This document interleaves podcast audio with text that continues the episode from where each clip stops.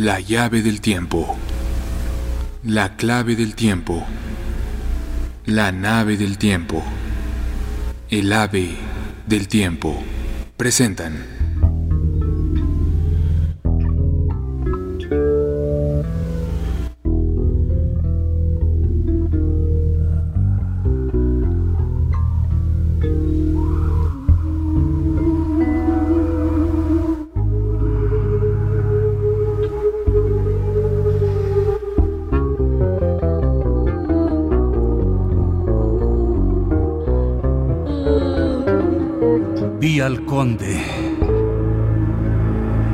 Conde que yacía dentro de la caja sobre la tierra, de la que se le había esparcido un poco encima debido a la ruda caída desde la carroza. Él estaba tétricamente pálido, como una imagen de cera, y los ojos rojos tenían una mirada de venganza horrible que yo conocía demasiado bien.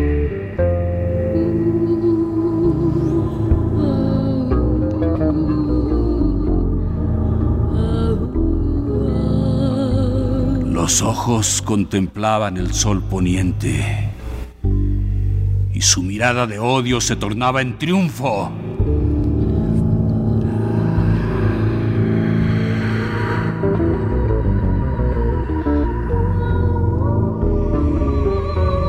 Pero al instante vino el barrido y destello del gran cuchillo de Jonathan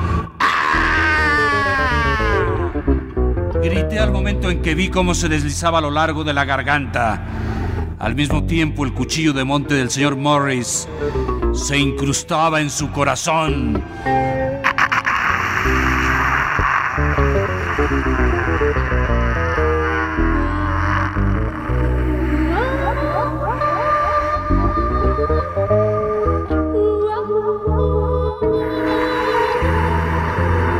Parecía un milagro pero ante nuestros propios ojos y casi al inicio de un suspiro, todo el cuerpo se desmoronó y desapareció de nuestra vista.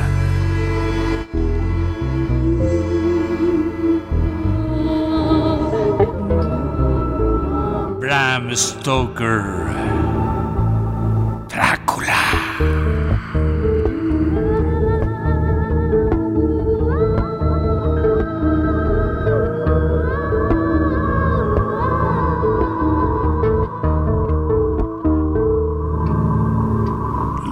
los otros vampiros.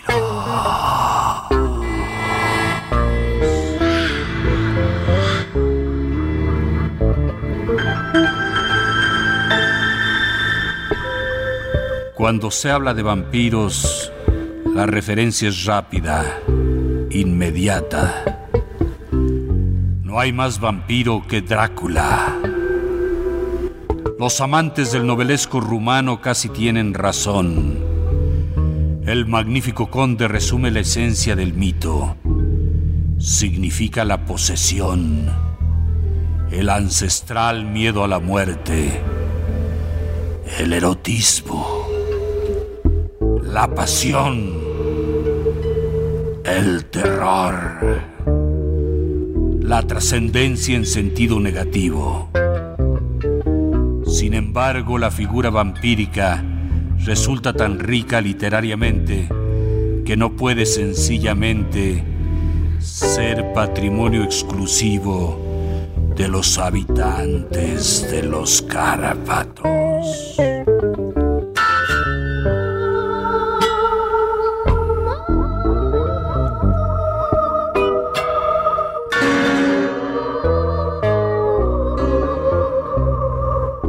Efectivamente, una exploración más o menos minuciosa de la tradición popular por distintas regiones del mundo hace surgir una verdadera galería vampírica que alimenta innumerables relatos.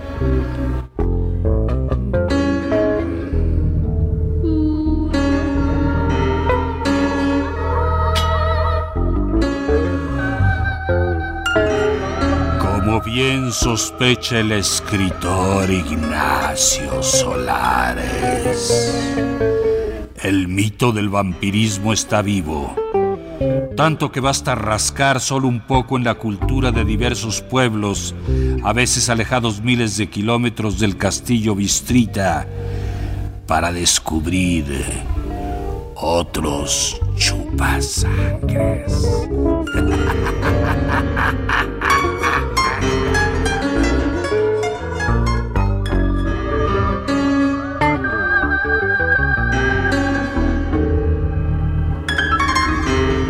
Este monstruo con hambre de eternidad se reproduce a su modo en la superstición europea. Se recrea entre las tribus errantes. Adquiere otros rostros y diversas formas en China, India y Japón, animando leyendas, narraciones populares, cuentos y novelas. El mito vive por su conducto alimentándose de temores ancestrales, nutriéndose del deseo de trascendencia más allá de la muerte y del mal como materia literaria por excelencia. Sobre estas condiciones nacen y se construyen las creencias y los relatos vampíricos en los que la semilla del mal es también la semilla del vampiro.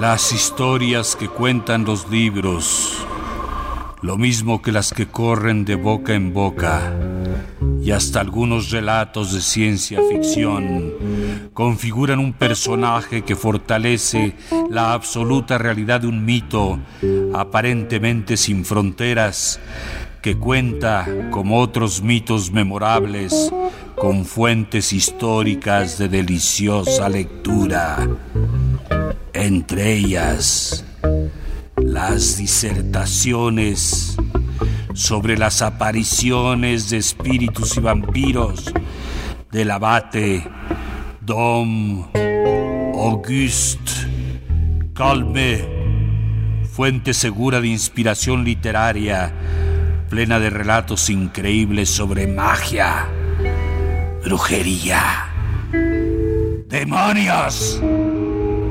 fantasmas y vampiros.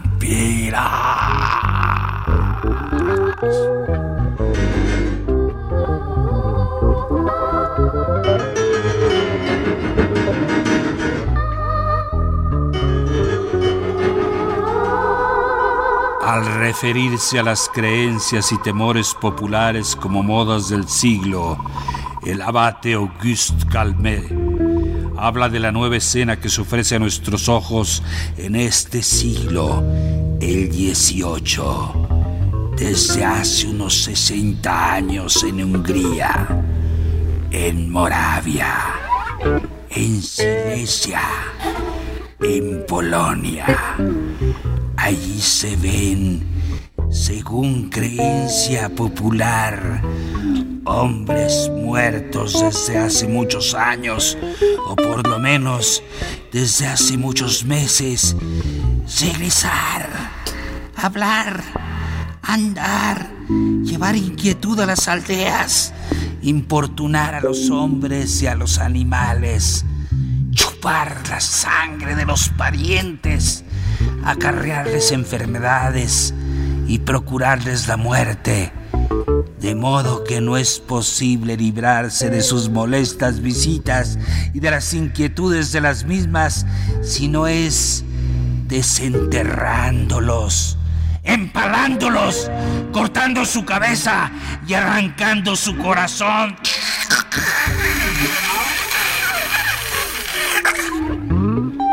o quemándolo.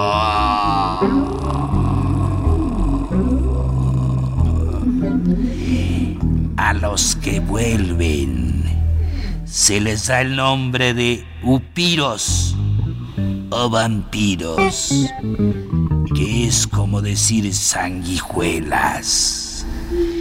Y de ellos se narran particularidades tan significativas, precisas y revestidas de circunstancias tan posibles y de informaciones tan legales que es necesario casi adoptar la opinión común en aquellos países, opinión que afirma que realmente salen de sus sepulcros y causan todos los males de los que se habla.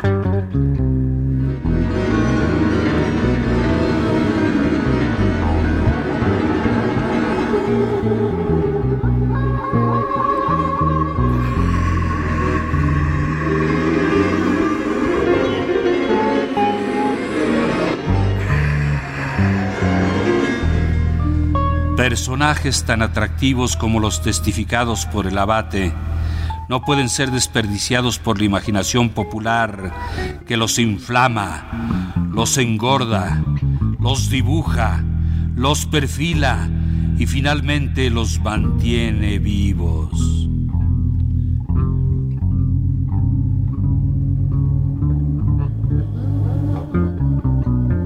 Tampoco han sido pasados por alto por el escritor que los ha hecho protagonistas y los ha revestido de poesía.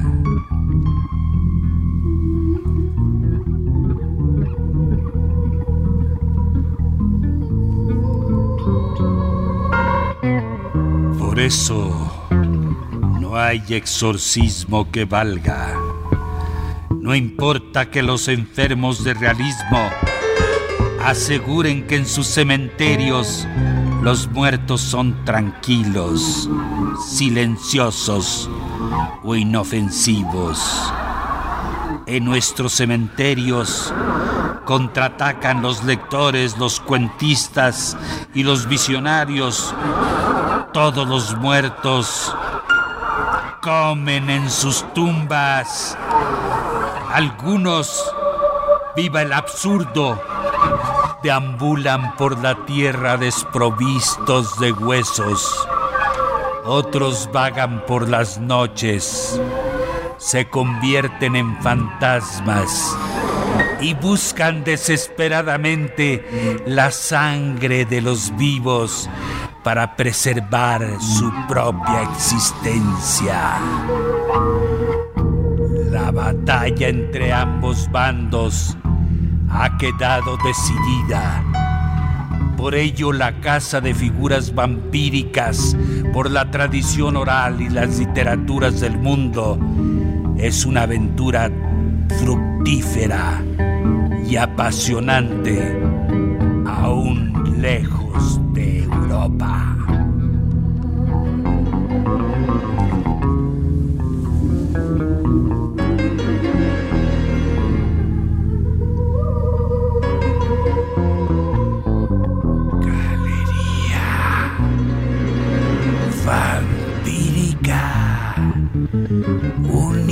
Si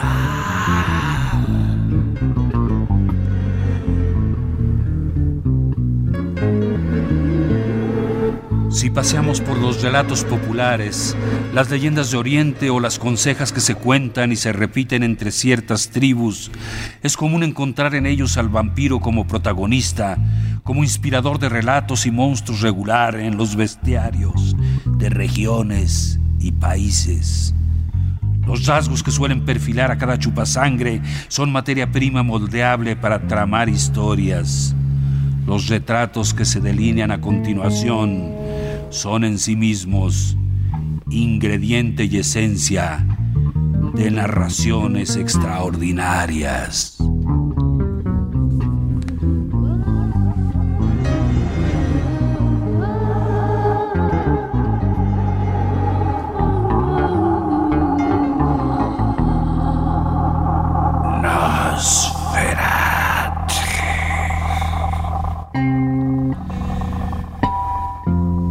Europa del Este.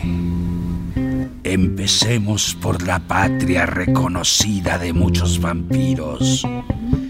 Suele vagar el Nosferat, de imagen triste y lastimera, de semblante melancólico y ojos que parecen salirse de las órbitas. El Nosferat, personaje tan principal en la galería vampírica gracias a las películas de Herzog o de Murnau, es el muerto al nacer o el hijo ilegítimo de dos personas, a su vez ilegítimas apenas se le entierra, abandona su tumba y no vuelve más.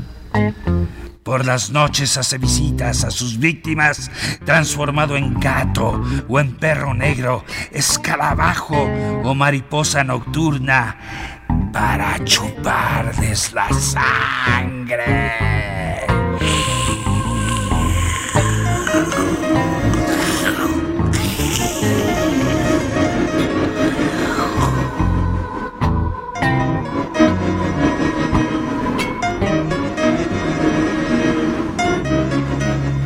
Mulo.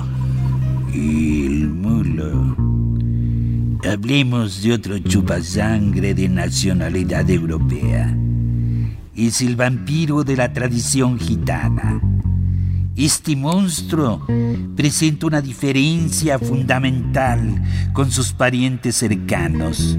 Si bien se le suele ver sobre todo en las noches, también puede rondar justo al mediodía cuando el sol está en el cenit y las cosas y los hombres no proyectan sombra.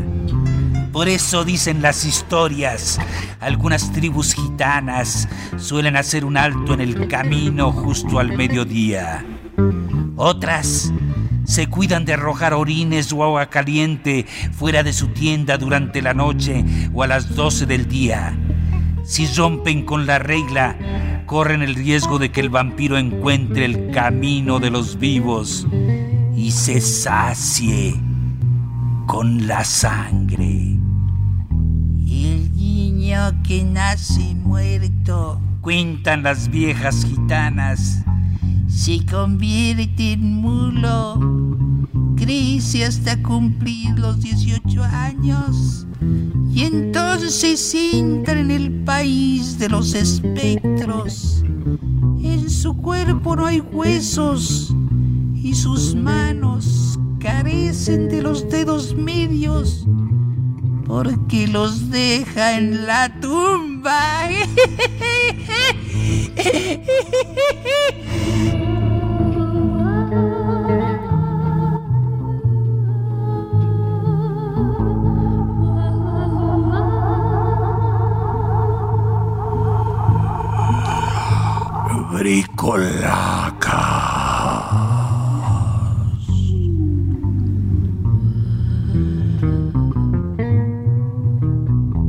Los vampiros más viejos de Europa parecen ser los bricolacas o brucolacas de origen griego. Esta especie se caracteriza por tener la piel restirada como un tambor y cuando se los golpea emiten precisamente el mismo sonido que ese instrumento.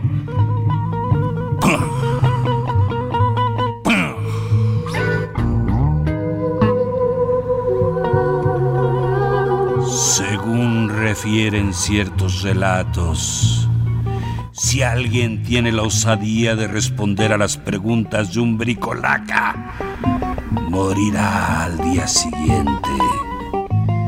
La creencia popular asegura que un espectro de estos jamás repite un interrogante. Para asegurarse de que no se tiene enfrente un bricolaca, es conveniente esperar siempre a que cualquier interlocutor levemente sospechoso interrogue dos veces por lo mismo. Además de temibles, los bricolacas son espíritus traviesos que gustan de desordenar muebles, encender lámparas, abrazar a las personas por detrás. En Europa surgen figuras vampíricas femeninas, productos imaginativos por excelencia. Lamia y Gleiste.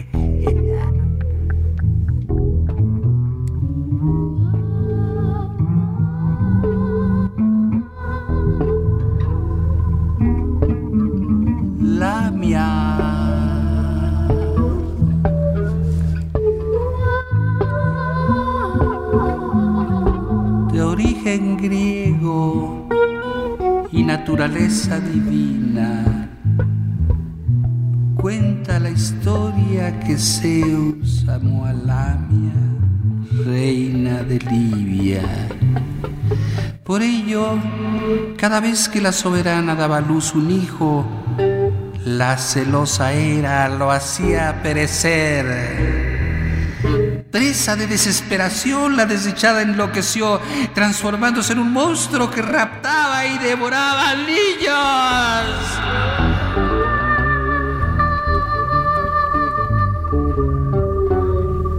Más tarde, según se cuenta, Lamia se unió al grupo de las empusas, hijas de Hécate. Funesto grupo solía visitar por las noches las alcobas de jóvenes apuestos y como los vampiros les chupaba la sangre mientras dormían, dejándoles exhaustos.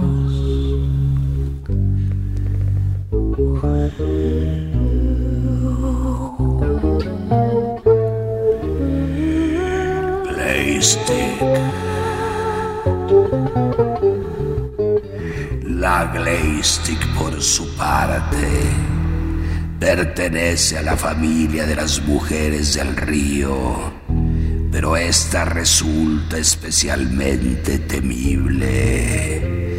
De la cadera a la cabeza es una dama seductora, pero la parte inferior de su cuerpo, que esconde bajo un vestido verde, semeja a una cabra. La Gleistic se divierte atrayendo a los hombres, atrapándolos y alimentándose con su sangre. Sin embargo, algunas viejas narraciones aseguran que suele ser buena con los niños y con los ancianos. Cambiar de continente es cambiar el rostro del vampiro que se reinventa cada vez que atraviesa una frontera.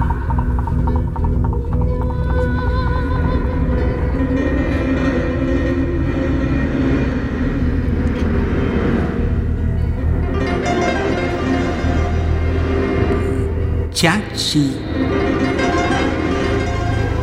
Los espíritus chinos más temibles de todos son precisamente los vampiros o Jiangxi, monstruos capaces de animar cadáveres y hasta formar un cel completo a partir de una calavera o de unos cuantos huesos podridos. De llameantes ojos enlojecidos, el Jiangxi tiene unas galas afiladas como hojas de afeitar. El cuerpo completamente cubierto de pelo blanco y verdoso.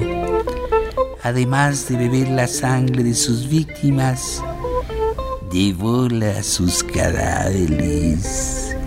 Este ser de pesadilla suele rondar particularmente durante las noches de luna esa misteriosa diosa a cuyo amparo los espectros salen de sus tumbas.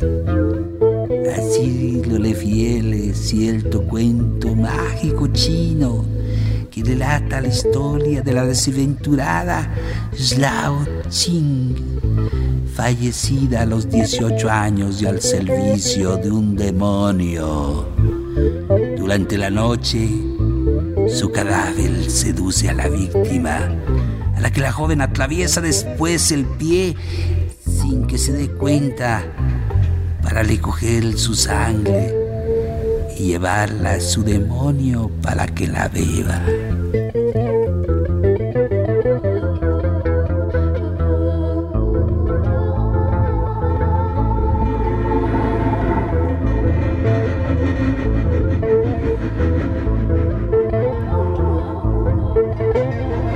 Vitala.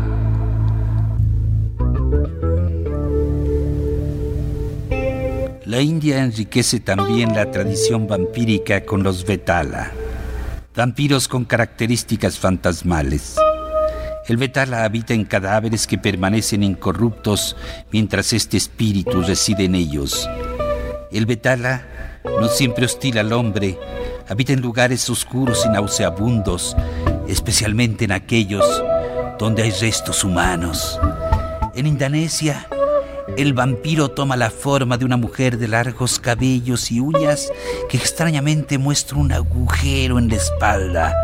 Habiéndose suicidado después de ser brutalmente atacada por un hombre, vaga envuelta en un largo vestido blanco a la casa de víctimas masculinas a las que succionará la sangre hasta dejarlas exangües. Por la noche, mientras seduce a su presa, se ve hermosa a la luz del día. Cuando el infortunado la mira antes de expirar, es monstruosa. The history of vampires in India is very exciting, very bloody, very shocking history. I know that because I am too vampire.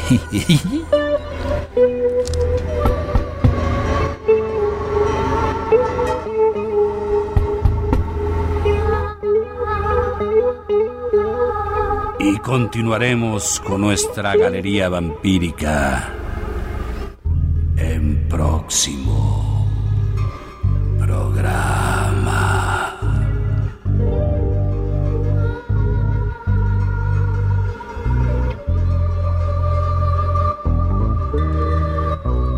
La llave del tiempo.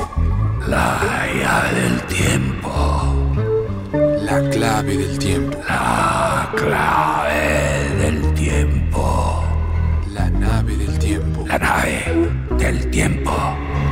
El ave del tiempo. El ave del tiempo. Presentaron Los otros vampiros de Dolores Carbonel y Turburo. Dolores Carbonel y Turburo. Textos publicados en la revista Plural. Narración, producción y dirección. Juan López Moctezuma. Juan López Moctezuma. Cantando Sol Herrera. Sal, sal, sal, sal Herrera. Musicalización Roberto Aimes. Musicalización Roberto Aimes.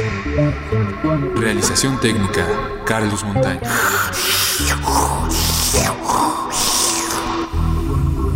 Locutor Homero Bazán Lodge. Homero. Pasan. Lanchi.